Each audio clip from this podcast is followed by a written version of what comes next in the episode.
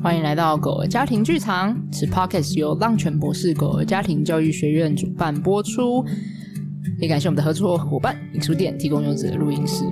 你知道我刚刚犹豫什么吗？犹豫什么？我刚刚犹豫说，我把它就是新加入那个本来的那个浪犬博士狗儿家庭教育学院是提倡，我以为你会讲不溺爱温和且坚定的。其实我刚刚内心在想着，你不知道记得记不记得要讲？有，我那时候犹豫了一下就，就啊，好，反正我讲，讲啊，讲完了。我刚刚不是讲了？哦，好，我以为你会讲一长串。OK，所以是 my turn 这样。大家好，我是 PDA 正向教养讲师诗雨。我是狗儿家庭训练师 Lucy。他想说这个开场要多久？对，而且我想到那个音乐好像有点大声，oh. 不知道能不能会不会覆盖到。算了，就这样吧。因为我们把音乐重新弄了一次，所以我们也还在熟悉，就那个音乐的大小声。虽然你们听起来都是同一个音乐，没有错啦。对。但是我们重新把它放进就是那个录音的，对，这个东西叫什么？混音器。哦，对对对，混音器里面这样。好。反正我们现在就是让这个开头变比较好玩，他才不会就是觉得啊，就是千篇一律。你说制式化吗？对对，因为不然我自己也觉得无聊，所以我想说来想一下有什么可以让开头变好玩的方式，这样。所以我们现在已经开头就要进入那个闲聊戏里面，就是一个轻松的开场。没错，好，那我们今天的主题是，好啦，很久没有来十万个为什么的单元哦，是一个我当小白的单元，十万个为什么没有，今天应该不算是，你可能也要被拖下来一起讨论这样子。好，OK，因为今天的十万个为什么要聊的是养狗前、养狗后的时间管理这件事情。哇，就是养小孩跟养小孩前跟养小孩后，你的你的人生的时间是如何分配和切割的？真的是，你会看到我先摇头。有，我有看到。这我真的觉得这件事情太难了。我不断的、不断的、不断的在这件事情里面，就是不断的跌倒，然后又觉得自己站起来了，然后好好的站稳了一阵子之后，会再摔倒。真的蛮难的，因为我觉得大家有点低估了照顾者这个角色。其实照顾者本身就应该已经是一个。全世界最伟大的职业之一了，就是很需要是全职的 full time 进去的。那你看，养一个动物，养一个生命，不论是小孩还是狗，都是。今天我们除了食衣住行娱乐最基本的，对不起，没有娱乐，食衣住行 最基本的生理需求，嗯、顾好了之后，我们现在还会照顾孩子和狗的情绪，嗯，需要。就是娱乐啊，对，就是娱乐，嗯、所以食衣住行娱乐，嗯、对。全面性还有教育和教养，那这些全部的去各个面向都要照顾好，多么困难的一件事情。对，时间管理大师，你知道这就这也是我最近在那个低潮期的其中一个原因跟功课，然后。观听众们就想说，怎么每一集都在讲诗雨在低潮期？这个低潮期要多久？我觉得有可能，因为你知道，当你播出的时候，时间已经拉非常久了。对对对。所以其实当他们现在听，可能是两个月后了。哦，对。然后可是可是不知道前后集会是什么，但哦，对了，诗瑜低潮了大概半年，超低潮期超久这样。对，但其实我们时间轴才过两个礼拜而已。对对对，差不多两三个礼拜，因为我们不止一天不只会录一集。对，虽然说大家会听的是分开听到的。对对，但是我主要表达的是，就是这也是我最近。最近就是在我这个在刚刚说的那个跌倒还没爬起来的过程中，对对，就是我会在有一阵子的时候，觉得自己最近跟小孩子的时间啊，还有我自己工作分配啊，还有我跟先生的时间，还有我自己休息的时间分配的蛮好的，对对。可是就会有一阵子会觉得打乱掉了，然后会觉得嗯，就是这个不是一个我觉得好的的状态，然后。就会很想试图去做点什么，失衡感的感觉。对对对，失衡感会觉得我自己的休息时间不够，或者是会觉得陪伴小孩的时间不够，或者是会觉得小孩让你知道不够了。对对，通常会开会有那个跌倒感觉，就是小孩会先闪显现出来，让你观察到他觉得不够的这件事情。哎，那可以问一下，你觉得？会创造失衡的原因是什么？比如说是小孩在成长的发展阶段，他们的需求突然增加了，或是转换了，所以你需要跟上适应，还是你自己的人生的目标，还是什么？就是那个变因。我觉得都有诶、欸，我觉得那个每个变音都有。就像如果以我自己现在的状态来说的话，我觉得刚好到了宁宁的某一个需求增加的的时候，可是我却没有办法。呃，及时的回应他，对，所以他就会在原本的时间规范里面。对对对对对，可是你就会观察到，他会因为这样子而有一些行为上的，会让你会会会在说话，那个行为会在表达，会说，对，陪我，陪我。可能寻求关注的行为就多很多。对，没错，或者是跟你权力斗争的行为也会是啊，嗯、就是会跟你说不要，对，互相拉扯的时候，或互相拖延时间的时候，我觉得这个都是。在这个观察里面，都是有一个那个对。那另外一个就是你说的，对，呃，如果当我自己觉得身体状况没有很好的时候，对，那我可能就会觉得我这最近需要更多的时间去休息。可是那那也会是一个失衡的可能性。对，因为当你有更多时间照顾自己，你就没有办法去回应其他人。对对对对，或者是说，当我觉得我的身体不太舒服，而我需要更多的时间的时候，可是那个更多时间是。没有办法及时有的，因为时间一直都是这样子啊。当你已经分配好了的时候，然后你忽然需要的时候，就会别从别人那里抽走一点。所以那个失衡啊，我觉得还会有一个，就是想回到刚刚那个，就是时间都是固定的。对，所以你没有人就是二十四小时。对，所以当你有某一个东西需要多一点，另外的东西就会少一点。那这个到底要怎么去平衡？取舍，这真的很难。取舍，这真的很难。真的很难，是真的很难。但我觉得我还我们可以聊聊看嘛，我们来解构看看，因为这确实对于每一个人来说的平衡都不太一样。而且我觉得很喜欢我们刚才聊到一个很大的核心关键，就是这个时间的平衡不是固定的，它会依照着我们可能狗狗或小孩的成长发展历程，对，或者是我们近期遇到的一些，比如说不单单是跟狗的相处，不会只有被跟狗相处影响。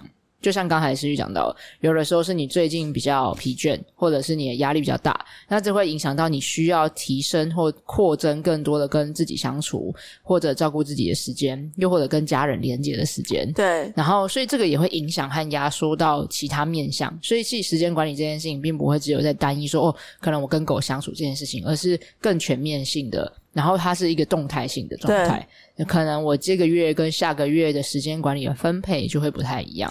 诶，我在我刚刚在你的讲的的内容中，就是很深深的感受到，这也是一个我们一直很想，我们一直在探讨那个关系里面，嗯、因为当你是要跟一个个体。或者是跟一个，就算他不是个体，就算他是环境好了，去创造那个关系上的连接，嗯、然后那个关系要长成什么样子，这些东西都是需要时间去经营、跟去对话、跟去沟通、跟去思考的。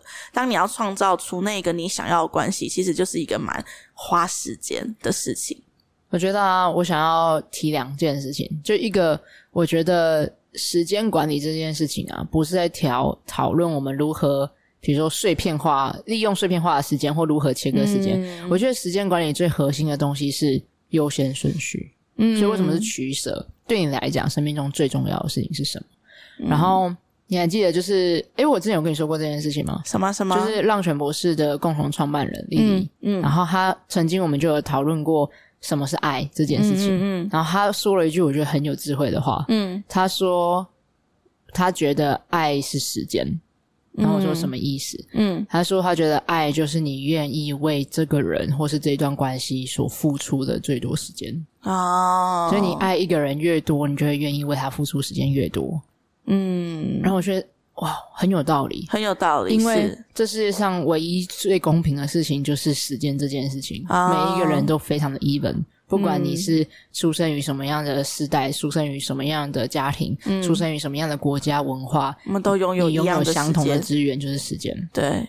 然后在，所以当在这个极度公平的极致状态之下的资源的运用，就可以用在，因为你就是如此的稀缺，而且是不可逆的、嗯、不可扩增的、不可能增加的。对。你没办法回到过去，你也没办法比别人更多的二十四小时。对。那当你这样的情况之下，你会如何去分配？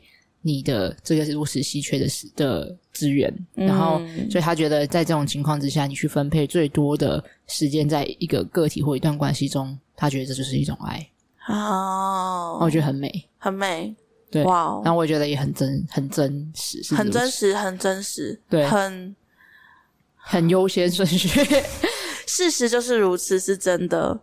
对啊，然后所以我觉得这很值得我们去反思。诶，就是如果回过头来看，对我一天花多少时间在哪里，然后也许是可以看得出我们自己对于某些事情的重视，或者是我们在爱着谁。那那个谁不一定是一个人，有可能是当然包含自己也是啊。我花很多时间照顾自己，你、嗯、也是印证了你多爱你自己这件事情。没错，所以很多人说我很爱我自己，我很爱我自己。可是我说，那你一天花多少时间在照顾你自己和跟你自己的相处？不论是照顾你的，好好照顾你的生理需求，还是照顾你的情绪和感受，然后就嗯，我都把别人的需求放前面，那那那那那就可能没有那么照顾自己。所以，那你花多少时间回来去好好的看见照顾自己？我觉得这件事情才是本质，就是你是真正付出时间和力气和精力来回应自己的想要和需要。我觉得理解这件事情是重要的，因为我在你刚刚的，我那时候我刚刚有一个声音是：难道我没有花时间在这个人或这件事情身上，就代表我不爱他吗？好像也不是这样子，嗯，而是我们好像要去。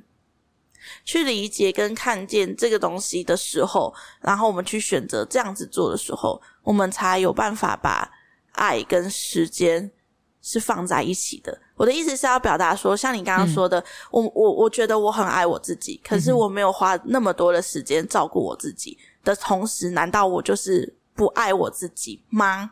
不是，是我还是爱我自己，只是只是我还不知道我要花时间去让我自己感受到我是爱我自己的的这件事情，或是花时间去真正的照顾好我自己。有点绕，我没有完全理解。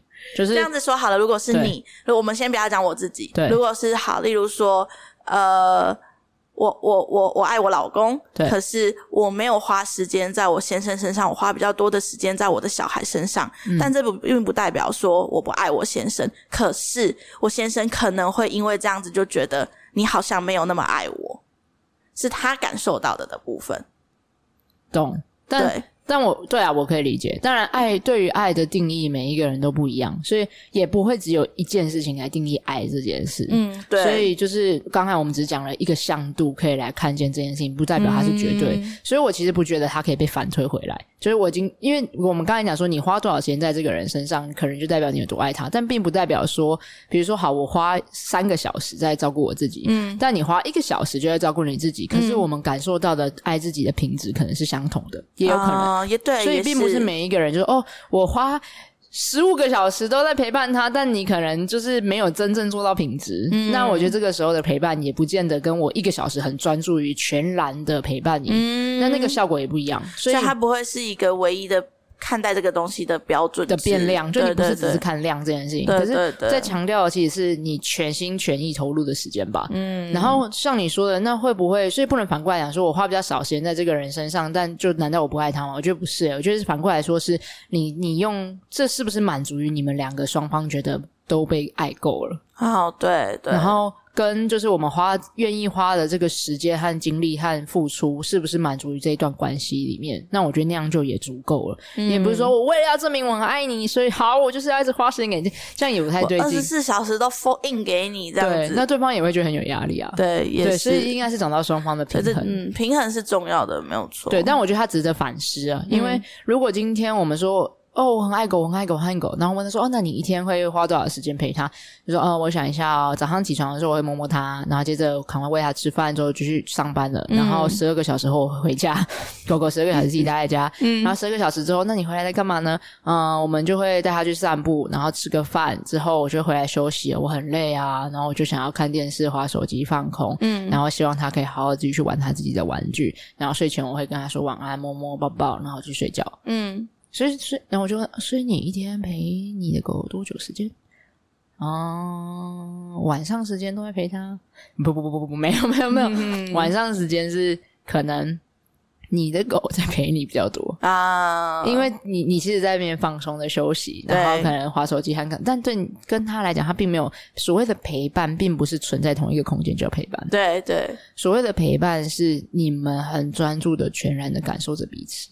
对。然后我们都感受到了彼此对彼此的那个情感的连接，那个爱的流动，那这个才叫做陪伴。嗯，然后所以今天你就说，那养狗之后到底要花多少时间？我觉得这个就是取决于你你养什么狗，跟你想要怎么养狗嘛。就像刚才思月讲到关系这件事情，嗯、然后跟我觉得孩子的发展历程跟狗的发展历程也不一样。对，你今天是幼犬的时候，它没办法照顾自己。对，那。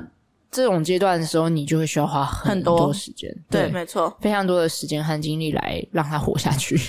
然后让他有足够的安全感，是对。当到他就是青少年时期的时候，你要花的时间精力就已经不是在照顾生理需求，嗯，生理需求他应该已经开始在你打造的环境之中可以好好的，他可以自己的，对。当然还是有 foundation 啊，比如说你要带他去散步啊，你喂他吃饭啊，这些还是得要做，对对。但是大部分你已经不用花那么多力气来建置这种满足细腻的生理需求，对。所以这时候你要变得是照顾更多的可能情感需求，还有独立自主的发展历程啊，嗯、这样。嗯拿到了成全，可能就会有一个甜蜜期，就是你们磨合到了一个很不错的状态，是对。可是他也会依照就生活状态会不断的变动嘛，可能突然搬家，或者是你要结婚了。然后或是生小孩了，有新的家庭成员一直在家里，比较大的变动的时候，对，或者是你换工作、换生活形态，这些可能对人和狗都还是一个生活中心的挑战。对，没错。然后再来，你可能会面临一个年老期的状态，那这时候每人和狗的他们的需求都会开始变动。嗯，那每一次遇到这样的状态的转换的时候，其实时间的分配也都会需要有一些调整。是，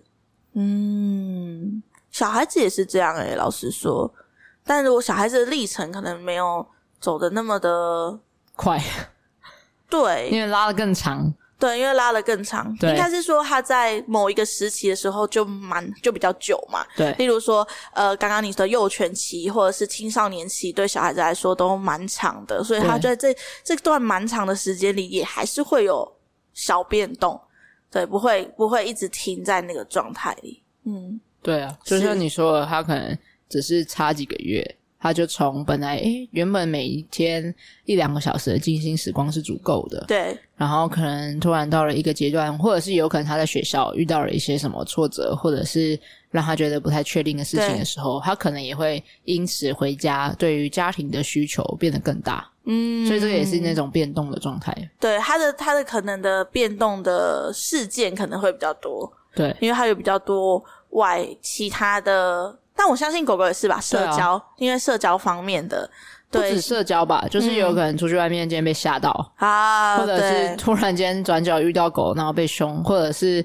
呃，想要去上厕所，但找不到好位置，然后或者是今天天气太热、太冷、下雨等等这些挫折，就是有很多各式各样的可能性。那，那也也没关系啊，就是那像这样子，是不是也会有那种短、嗯、短暂的失衡的要需要调整的状态？可是，在那一段时间之后，就会再回来原本的的那个平衡的状态里。就是如果这时候家长有发现，然后愿意多花可能五到十分钟，在当下可以接住狗狗的情绪或满足它的需求，照顾一下它的状态的那个精力。那就会回到原本。好，但如果那时候我们就是没有没办法，没有没有去回应或调整的话，那他会一直持续做这件事情，直到你发现为止，就是直到你去做出为止。比如说举例来讲，就是我的狗现在就是假设啊，呃，出去外面下大雨，然后所以它就是觉得啊、哦、不想哦，昨天就是这样，昨天就是突然早上开始下、下一次倾盆大雨，然后。那时候我就说哇，这个 Taylor 应该会不想出去，但是时间到了，他已经开始跟我说，嗨，我想去上厕所了，这样，嗯、然后我就说好好，那我就带他，所以就带他去楼下。对，我们搭电梯下去之后，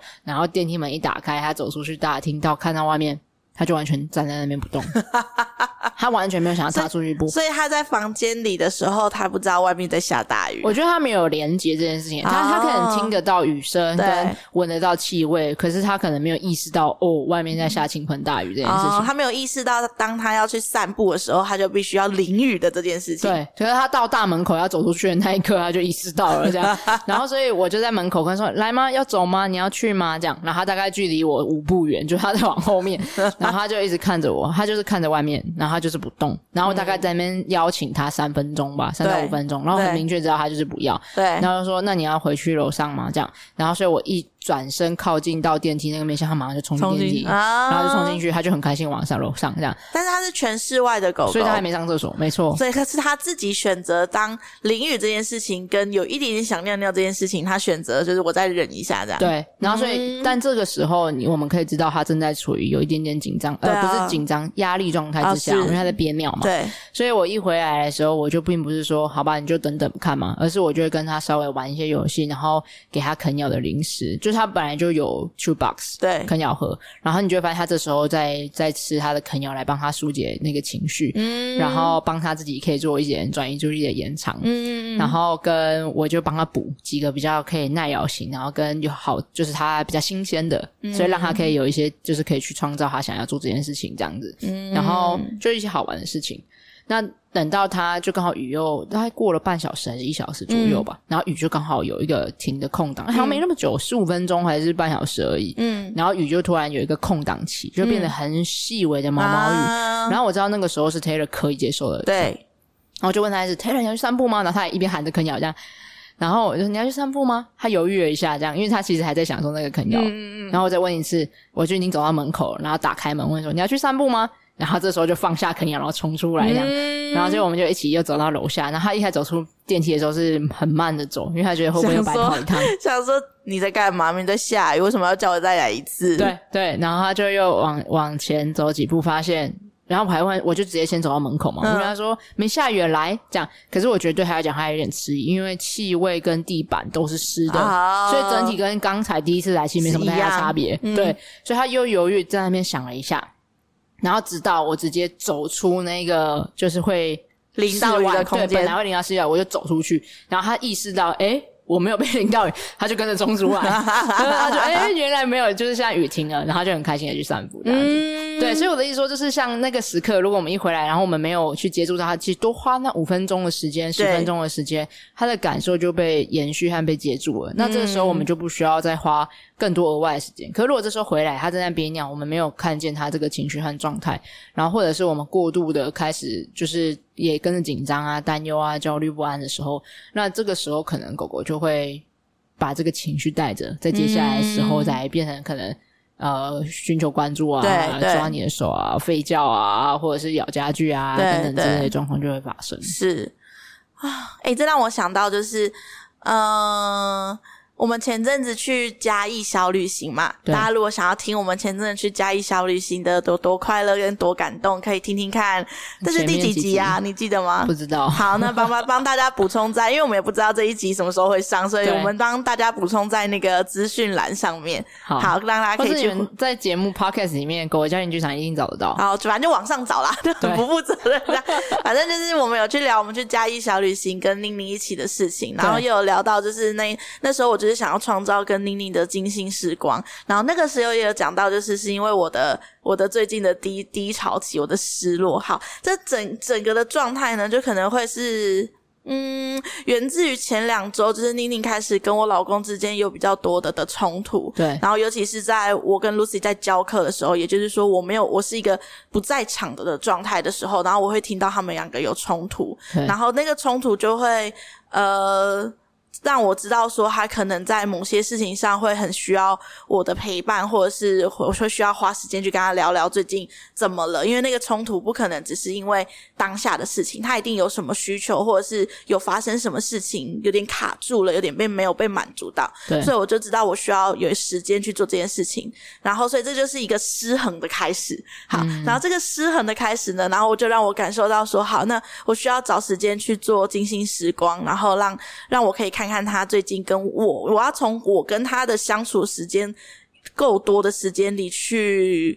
看看最近去用眼睛看，而不是用问的，是用眼睛看。说，觉得我我去理解看看他怎么了，看见行为背后的一些对对对对。因为有时候他他他四岁嘛，他有时候其实也不太知道自己到底怎么了，他也说不出一个所以然。他已经很他已经很知道自己需要什么了，但毕竟他才生活在这个世界上一二三四年，我一直不断强调四年呢。对，然后真的要把自己的所有的感觉和讲清楚太难，因为他还有很多经验都还没经历过啊。对啊，就连我们自己。是哎，对，就连我们自己很长也都讲不清楚我现在到底是怎么了。我们已经活了一，好，算了，不要说。好，然后所以我做的那一天的，我我没有跟你说后来发生的事情，哎，嗯，我做的那一天的金星啊，那个下午到隔天的金星时光，然后后来大家听听 Podcast 会听到，就是妮妮非常快乐的，然后去上课，对，走进学校说妈妈我要去上学了，对，然后那一天就这样快乐的度过了嘛。对然后隔天就在那一天的隔天的早上，我花了一个半小时才让他进去学校。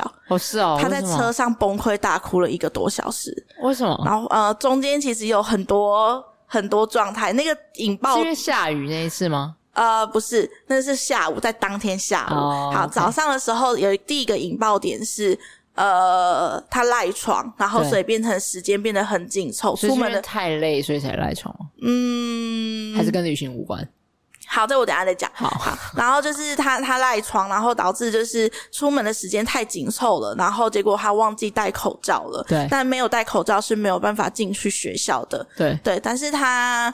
书包里有备用口罩，可是他不愿意用书包里的备用口罩，他就是要家里的口罩。好，然后所有的引爆点就从这件事情开始，然后他就反正他就是在车上哭了一个多小时，然后跟我表达他不要去学校，对，然后跟我表达他要跟我在一起，嗯，嗯，他不要去学校，然后他要跟我，他还在想念那种跟你全天候在一起的时光，是，然后到下午就是我放学接他的的时候。然后那个那个，我放学接他的时候，呃，因为又忽然狂风暴雨，所以他有点吓到。然后的这件事情又让他在车上哭了快一个小时，大概四十分钟吧。对。对。然后所以我那一天超崩溃的。然后我那一天就是无比的失落，我还在车上哭。哦，很挫折吧？嗯。你就觉得你已经花了那么多的努力。对，我就觉得我前一天才做完静心时光。Why？我们前一天的快乐怎么这么快就没了？嗯，对。然后，但是后来在那一天的情绪过后，就是我在那一天晚上跟我老公聊天的时候，然后我就意识到一件事情，我我就觉得，哦，他也许是一个放毒期。嗯，对。嗯，然后我就想说，哦，他也许是从那个很大很大的。很特别的，因为他是第一次的经济时光，是跟我出去旅行的这件事情，跟我一起，只有我们两个住在外面，这是他第一次经历这件事情。对对，所以这个东西的。巨大的快乐可能也瞬间淹没了他，嗯，所以隔天迎来了自己要去学校一整天的这件事情的巨大失落，可能也淹没了他。哦，对，就是那个收心的历程稍微比较短暂一点点。对，然后，其实这也是他第一次经历吧，对，收心的感觉。对，这也是他第一次经历，没有错。然后我就告诉自己说，嗯，那也许是一个放毒的过程，我再观察看看。但是我要讲回来那个时间上的平衡，嗯，就是他在这这两天。他就回复成原本的状态了，嗯，对，他就回复成原本的，就是在我们失衡之前，他跟我老公处的有点不开心，然后很容易因为小事情就吵架之前的的那个状态，嗯，然后我就重新看见，觉得哦。其实我的精心时光是有效的，是有意义的，对，是有意义的。只是他需要去时间去，他需要收回来，对，他需要他自己也需要感受一下，然后他自己也去体验了那个巨大的快乐跟巨大的失落之后，他的的时间平衡也到也回到那个平衡点，嗯，然后我的也回到那个平衡点。因为其实那时候我们就有在想，你那时候在录，大家回去听我们那个 podcast，我们就有讲到，其实这件事情蛮不可思议的。对对，他怎么有办法不收心的情况之下就走进学校里面？没错没错。那当然这也是他努力的事情，就是他很勇敢的原因去挑战这件事情。但他进去之后发现说，没有，他还是需要熟悉你的历程。对，可是这才是合理的预期。是啊，是。对，是这才是他。我们本来那时候就有预期说，不对啊，孩子应该连我们大人，你看 Blue Monday 多久？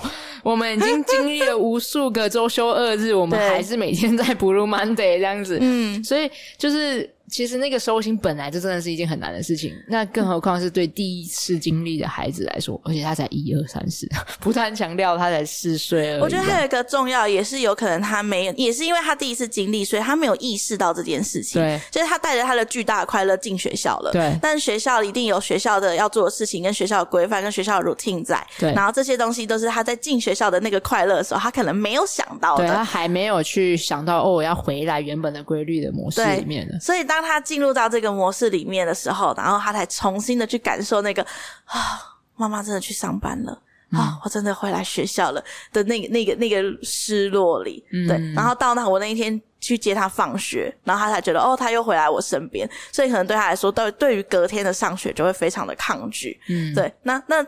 但但这些就是他要他要去学习跟面对跟调试的这些是，他就像 Lucy 说的，他才第一次经历这件事情。对啊，对。可是就是再讲回来，就是所以我就是觉得我我从我的。时间上，就是我花时间去做静心时光这件事情，然后后来我又花时间，就是很努力的跟他一起，早上哭了一个半小时，然后晚上下午哭了四十分钟，做这件事情，就是我们两个也都还在做彼此之间的调节，然后我在花时间，然后他也在花时间，他在调节他自己，然后我在调节我们之间，嗯，对，然后这件东西都是在时间的平衡上要去做的的。可是就是在今像今天早上我就很顺，就整天从一起床到我来到这就完全的顺利，就是完全回到原本，我就觉得渐渐觉得哦，我们开始走回那个原本的轨道上，原本的平衡点上，这件事情也让我觉得很很很开心，就是哦，我的那个前面那些都是值得的，哇。这跟我今天骑机车来一路上全部都是绿灯。你要讲那个幸运，我今天真的很幸运。对，你今天是，你今天真的也很顺。我今天真的一路上，我从来没有在从我家到录音室的路上可以一路绿灯，然后还在录音室的门口直接找到停找到停车位，一切就嗯。他今天一进录，他今天一进录音室，然后就跟我说：“你知道我花了多久来就到这了吗？” 然后我今天真的是幸运到爆，我就开始骑摩托车之后就没有停下来过，然后停下来那一瞬间就是到门口，然后直接跨下，我就直接下车，然后就走进帅气走进录音室，这样 就会非常非常的快乐。对啊，但我觉得这就是很像跟正向教养的核心有关，就是我们正向教养有讲说，其实很多的工具都是变好之前会变更糟。哦，是对。那为什么变好之前会变更糟呢？是因为它就是一个全新在尝试的模式。没错。那任何人类也是很规律性的动物，狗狗更是。那规律性的动物面对所有的新的变动，都会需要有一段适应期、嗯，确定期。真的是这样吗？你要确定呢？你知道真的是这样吗？明天嘞？后天嘞？大后天吗？然后你执行两个礼拜后啊，好像是如此。对。可是每一个狗狗的适应方式也时间也不一样。有些狗狗就是我要确认一个月，然后有些狗狗是三天之后哦，我懂了。可是平均 average 来讲，就至少两个礼拜到一个月是任何一个新的变动。狗狗会需要花出了适应的时间，嗯，对。可是这也很取决于我们的一致性，就是我们有没有持续稳定输出，和我们温和且坚定的做这件事情。我们每怎么去执行这件事情也很重要。是。那说回来，时间这件事情啊，我觉得还是要给你知道，很多这样都会一直不断问我，或者是很多的你知道，我去参加一些访谈啊、新闻啊，然后跟一些上什么电视节目啊之类的，那他们最常会问我的一件事情，就是问说。你觉得什么样的人可能才比较适合养狗？什么样的人不适合？嗯，然后我觉得我在这么多众多的要去做的准备里面，我觉得浓缩成只有两个关键。是第一个，就是你愿意付出时间。嗯。因为狗这个动物，我猜应该其实照顾每个动物都是啊，都是需要花出时间。每个生物都是对，都需要付出时间。你照顾植物，你也需要花时间去照去理解它，然后给予它所需要的养分啊、环境啊，然后帮助它成长，嗯、去照看它，然后浇水等等，这些都是需要付出时间和精力的。那另外一个我觉得很大的关键就是你愿意持续学习哦，因为我觉得我猜养小孩是不是有点雷同？雷同什么？就是你需要做好的准备，就是你要愿意付出时间，哦，当然了，学习这两个哦，当对是完全一样的。然后我觉得这两个东西是最核心的 foundation，嗯，一切其他的时候你要准备多少钱啊？你要呃是家里要多大？都没那么重要，嗯嗯，但并不是说这些东西不重要，只是我觉得最重要的就是你愿意付出时间，跟你愿意学习，就只有这两个大关键，嗯，能够帮助你跟狗狗可以相处上面就是越来越顺畅，因为没有这两个关键，你什么都做不了。对，就你有再大的家，你你不愿意花时间陪伴你的狗狗，还是需要。还是有很多的啊，陪我陪我，对对对。那、啊、你有再大的家，你不愿意学习，你也不知道怎么样在这么巨大的家里面去打造出狗狗适合的、嗯、舒服的、安心的环境。所以我觉得最核心的就是，不论你在哪一个条件里，就算你只在呃三平两平的套房，甚至、嗯、呃我在国外看过蛮多，台湾也有有很多的喜欢睡在街头上面的一些呃人们，然后他们其实。因为我我尽量不想要用一些标签，比如说无家可归或有名，他们不一定，他们可能只喜欢选择这样的 lifestyle。对对，然后他们其实也会有一些有养狗的，哦、就是狗狗跟跟他们一起上，对他们就是一起待在一起。有，有，有看过对，对，然后你会发现其实。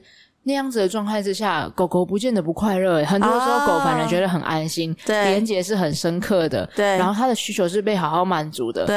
然后这时候你就很好奇，为什么它可以在一个可能动荡动荡不安，然后可能会一直被外面的声音侵入，嗯、可是这只狗却感觉内在很安稳。哦哦。然后我我当然有我没有很深入的研究这件事情，可是就我默默的观察的感觉，我真的觉得是因为付出的全然的时间。是是，他们一直。此，他们花很多的时间在陪伴彼此，对，对。然后狗狗有很多的需求是可以被好好照顾到的，对。它可能想要去上厕所，它想要去互动，然后这时候想要好好休息，其实都都是可以。它反而是很强大的内心，有办法随遇而安。嗯，然后。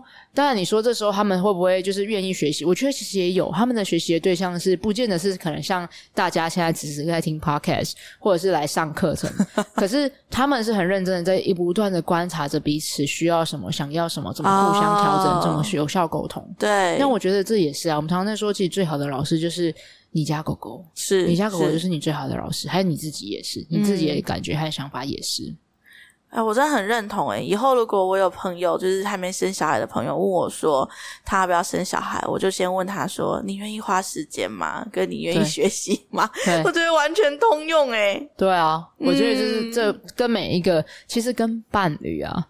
跟家人啊，oh, 我觉得相处也是是有的时候我们会有点贪心，你知道吗？我们就想说，我希望我可以跟他很好。他说你愿意花多少时间？我希望我可以用最少的时间来换取最高的关系紧密度。嗯嗯，哎、欸，你说到这个啊，就是伴侣关系里面，让我想到桃山家。好，好，大家如果想要听桃山家的故事，哎、欸，我们上线了吗？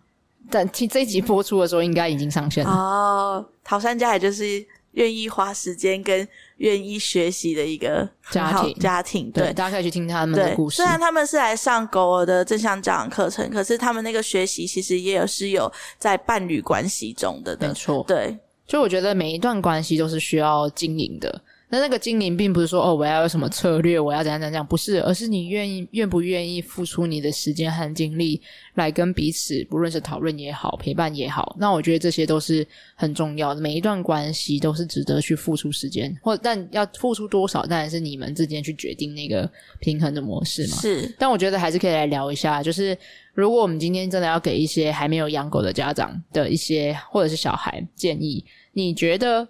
大略，当然这有很强烈的个体差异嘛。对，但大略你觉得多少时间，或是 minimum 就是最低标准？小孩吗？对，我可以先来讲。可是我好，你可以先讲狗，但小孩有一个是岁数的问题。对，没关系，你就讲发展，就是时间那个。对，我觉得狗也是啊，幼犬、青少年、成犬。嗯还有老犬所需要花的时间不一样。那我先讲成犬，就是最多时间的这个时时间区块。我觉得一天至少，因为你要照顾它的，每天要带出去二到三次散步嘛。对。然后这个散步不是为了尿尿的哦，就是如果像 Taylor 全室外狗狗的话，一天出去出门会出去四到五次。嗯。当然散步大概也是二到三次大散步，是真的我们会去探索，我们一起花很时间嗅闻，然后放松这件事情。那但会有两三次是就是尿完尿快速十几分钟就回家这种。对。所以尿尿跟散步是分开的，这样。那你一天至少要二到三次是属于你们一起的散步时间。嗯，那像 Taylor，我光一天啊，但不是每个家庭都有办法做到这种程度，我也觉得不需要。嗯，那当然要看狗狗，有些狗可能需要。嗯，但 Taylor 一天的散步这种时间可能有将近三个小时。哦，全部加起来的话，嗯，这样。然后呃，另外一件事情就是所谓的。食衣住行娱乐的照顾嘛，你要帮他喂他吃饭啊、擦脚啊、喝水啊，然后玩乐啊、陪伴啊。我觉得 minimum 的最基础，如果低于这个时间，应该蛮多狗可能都会有些需要没有被好好的满足，而且是全然的哦，全然专注的时间，我觉得至少可能要三个小时以上。所以是不包含散步的，包含散步，哦，是包含散步哦。OK，对，就是因为三 Taylor 可能三个小时是蛮充足的，对。那一般家庭可能只能有办法 support 到一两个小时之类的，所以剩下的一两个小时，剩下一个多小时，可能就是在家里的时间这样子，对，或者是互动，对，照顾啊，生理需求的满足啊、嗯、这些。可是我觉得三个小时真的是最最低标准的，对。其实有蛮多的狗狗可能需要更多一些，可是如果你的时间低于这个时间，我真的觉得会。呃，应该大部分的狗狗可能都会觉得有一些需要用其他的行为模式，或者是让让你造成困扰的事情来跟你表达说：“嘿，我可能需要更多的陪伴时间。”啊，你说这个是成犬是吗？对，那当然幼犬就需要更多嘛。嗯，幼犬你就是二十四小时，呃，不是，幼犬但真的是，因为他们就是会一直一直一直一直一直需要，所以我会一直不断讲说幼犬的。照顾门槛真的很高，嗯，为什么我没有很轻易推荐新手们，或是没有想清楚的情况下去养幼犬？因为基本上二幼犬真的就是你需要二十四小时，从可能到他六个月甚至八个月以前，我都觉得你可以二十四小时 full in。所以你真的要是一个全职妈妈的角色，才有办法好好照顾好幼犬的所有的食衣住行娱乐和情绪和发展历程。小 baby 也是，对，所以是真的很难的一件事情。对啊，婴儿是不是也是？像我们就知道婴儿，你就是需要请育婴假。对，就是你你在小孩子，嗯，你要讲几个月呢？可能如果我们也可以抓六个月以前。的话，因为小孩子大家应该都有听说过所谓的睡过夜的这件事情，嗯、可是小孩子能不能睡过夜？呃，其实是跟小孩子的发展，跟还有跟家长，还有跟小孩子互动的都是有关系，还有小孩子本身的气质也是有关系的。对。然后，所以当如果我们我们大概四个月以前吧，小小孩子的生理时钟都大概是三到四个小时一 round。嗯、我记得你有跟我说过，幼犬也是，对，对不对？他就是会一轮想要吃饭啊，睡觉、洗嗯喝水，然后上厕所，然后陪想要玩乐，对对对，然后想要你的安抚和陪伴。后接着又继续睡觉，对对没错。然后下四个小时后又重新，就重新来一次。对，小 baby 也是完全一样，他就是四个三到四个小时喝一次奶，然后喝喝喝奶，就是喝奶跟睡觉跟玩乐的这三件这三件事情，就是会三到四个小时轮一次。你在睡觉的时候也是，对，所以幼犬也是吧？就是他在睡，所以就算我已经睡到半夜两点了，可是那四个小时的。时间到了，还是要起来喂喂小小 baby 喝奶。对，所以幼犬也是当时间到的时候，家长也是要起来喂它吃东西吗？对，没错，就是狗狗有的时候就是会突然在很清早的时刻，或者是睡前还没办法稳定下来，它这个时候就代表它还在那个那个周期里面。嗯，嗯，那当然这跟年纪还有跟来到家里面的时间也有关系。嗯嗯，比如说越小，它可能这个周期就会越短嘛，对，就是两三个小时就一次这样。对，没错。然后跟如果本来假设好已经三四个月、四五个月来了，它可能周期里面已经变成是三四个小时一 round，嗯，可是它才刚到你家，但这个时候它的周期也会变比较短，因为它还在不安全感的状态之中。Oh. 所以跟进到家里的适应期，跟还有就是幼犬的发展历程也都有关。好，oh, 那就跟那个小 baby 从月子中心回来家里的那个也很像，也会突然本来好像可以稳定一个固定的 routine，本来在月子中心可能已经跟跟护士或或月中的护理人员，对对对，可是你到家回到家里，因为就是那个环境上的转变，那个睡觉环境也变了，然后那个声音周遭的白噪音的感受也变了，气、oh, 味闻起来也不一样。了，然后照顾者的光抱他的方式也会不一样了，因为现在就别人原本可能是呃月中的护理人员抱抱抱着比较多，可是现在变成可能是妈妈自己抱着比较多，对，或者是呃保姆抱着比较多，等等的都是他要重新适应的，对对，所以那个会重新来一次没有错，就是很多从月中出来的妈妈就想说哦。他在月中都可以睡觉，为什么回家不是回家不睡觉？对，就是打电话就问说，对对，打电话说你们怎么让他睡觉的？真的，对，就是，是完全完全是在适应期。所以，所以我们想说，如果新手狗爸妈可以先有一些基础的概念，知道，比如说看得懂，我才。准妈妈应该有这种很多课程吧？对，没错，就是学习，比如说怎么帮小孩洗澡啊，对，没错，小孩在哇哇哇是什么意思啊？也是护理课程也都会有。对，对然后其实就狗也是，就是如果你先学会了解狗狗的肢体语言，了解它的需求，了解它的身体状态，或者是怎么做照顾、食衣住行娱乐，也会减缓那个冲击感，因为那个阶段真的很忙碌。我觉得这个还有一个就是你有一个。事前准备的感觉，对，就是你有种知道说，哦，他会这样子，我之前就看过了，我知道这个时候我可以怎么做，么就是我已经早就知道，呃，不，不会是一个啊，不会在那种他怎么这样？崩溃的状态之中，又让你觉得很挫折和不知所措这样子，对，所以对。你会知道说，哦，我曾经看过，而且而且有时候也许会是一个。哦，他发生这件事情，我不知道怎么做。可是我之前好像有看到，那我就再找找资料的那个感觉，嗯、就是你知道会有一个管道，会有一个什么，就一个可以帮助你的东西。我想跟大家分享聊一下解法，就是我觉得呃，七年前我在成为狗狗训练师，然后我的老师就是英国的一位知名的训练师 John Rogerson，然后我很印象深刻他说过的一句话，他说：“It takes a village to raise a dog。”意思是，嗯，你要养活一只狗，嗯、一只快乐的、自信的、稳定的狗狗，嗯，你需要一整个村庄的力量啊。小孩子也是，对，因为为什么会这样说？因为其实人和狗都是高度社会性的动物，是。然后我们在照顾狗狗的情况之下，如果我们是一个人孤注无援的，那真的会很心力交瘁。没错，因为你在你需要好好休息，就像刚才说到那个当时间失衡的状态。对，那我需要照顾好我自己的需要。我知道我现在如果不先好好照顾我自己，那我就没有力量和去照顾起去小孩、照顾小孩或照顾狗狗。对，对可是这时候他的幼犬的发展历程就可以说啊，我要吃饭，我肚子饿了。还没有让你可以停下来休息的一刻。对。那这时候怎么办？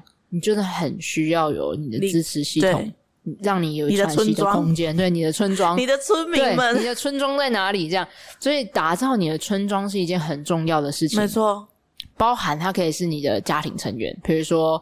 伴侣啊，或者是原生家庭，有的时候可能也是支持系统的一部分。是，然后或者是邻居啊、亲朋好友等等之类的。是。那现在也有很多其他一些可以你们寻求的外部资源，比如说狗狗安亲班啊、啊专业的狗保姆啊、散步专员啊，有点像是你们不是有保姆跟陪玩姐姐，对，也有保姆吧？他们不一样，当然有保姆，我觉得不一样。散步专员比较像陪玩姐姐，对对对对。然后但也有狗狗保姆，就比较像保姆这样。对对对，然后你们不是有什么那个灵托还是？日托吗？哦？对，也有。那那个就很像安亲班啊，对对对对，狗狗安亲班。所以，所以基本上，其实我们现在养狗已经算是一个很幸福的年代，因为越来越多这种完整的支持系统可以帮助你，可以一起好好的跟狗相处，而且让你不会 burn out。尤其是现在很多人养狗都是以朝九晚五的上班族啊，是比较少说，哎，我是我家狗狗的全职妈妈。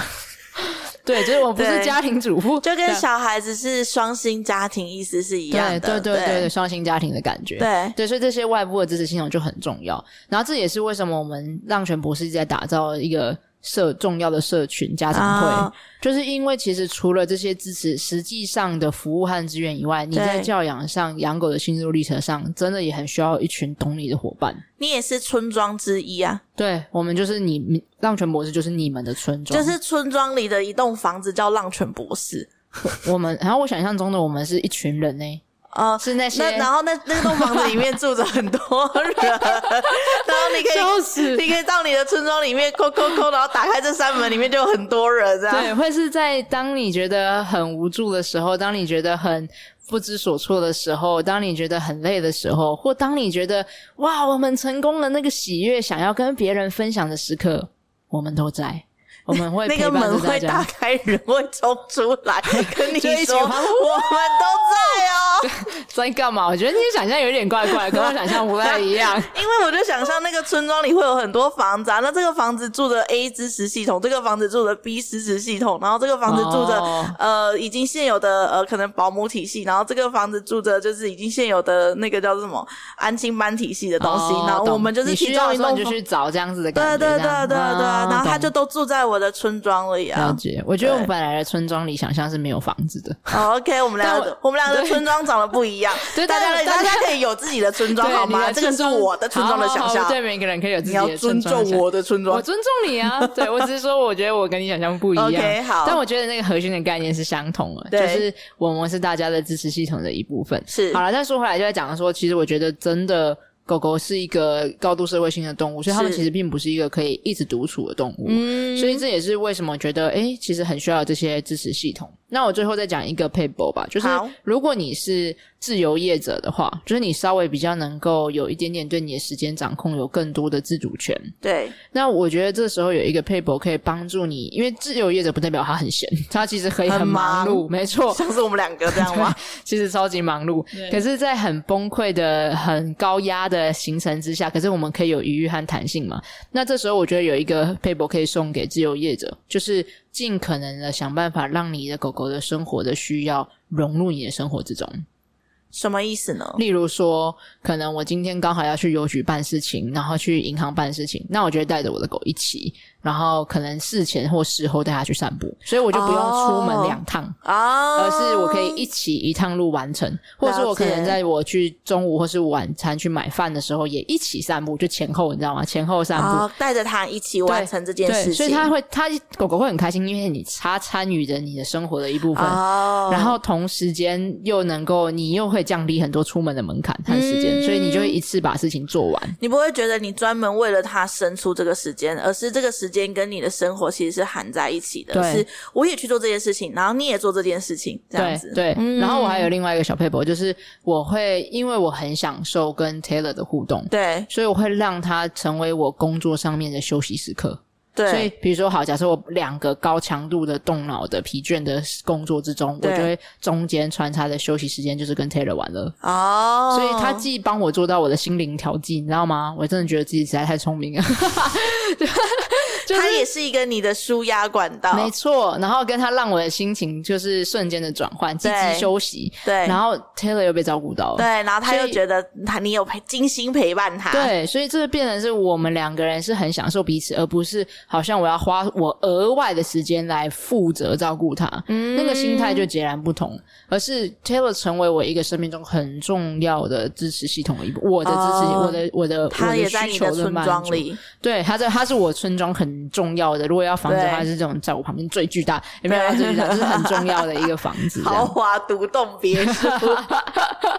哎、欸，你这个让提醒我一点哎、欸，就是我我之前也没有想过的，就是我一直都觉得我跟宁宁的精心时光是我需要特别去营造的，嗯，或者是我需要另外去额外花时间的，然后。呃，或者是这个时间是我已经想好我要拿来陪伴小孩的，对。可是我没有把它想过说，嗯、呃，陪伴小孩这个时间我也可以拿来充电，对，拿来当做我自己的。呃，在工作跟工作之间的一个充电的模式，对，我觉得那个是心境上去思考这件事情是不同的。对，我一直觉得我要自己充电或者什么，我就是要坐在那里，然后划手机，或者坐在那，对对对对对对，坐在那里沉呃眯一下或者什么，才对我来说是一个充电。而我觉得，当如果有这个 mindset 之后，你去规划跟狗一起的活动会变得不一样。你不再只是想着他想要什么需要什么，而是诶他喜欢什么，他想要什么，他需要什么啊，然后我想要什么，我需要什么？我我想我我现在想渴望什么？嗯，然后你找到这两个圈圈里面的交集，哦、你就会去选择那件事情，因为你就会知道这个时刻不能只有满足他，或不能只有满足我，对而是我们两个都要很享受。哦，所以这是时间管理大师诶。举例来说，就是比如说。带 Taylor 去散步这件事情，然后我本人也是一个很需要探索各种全新的事情，就是我会如果每天都走散步路线，我会很腻，我会觉得很烦，我觉得好无聊这样。然后当然我会让 Taylor 去选择要不要去拓展什么东西，但我还是会觉得很枯燥乏味。如果做太久，我就会觉得我们的人生觉得很无趣这样。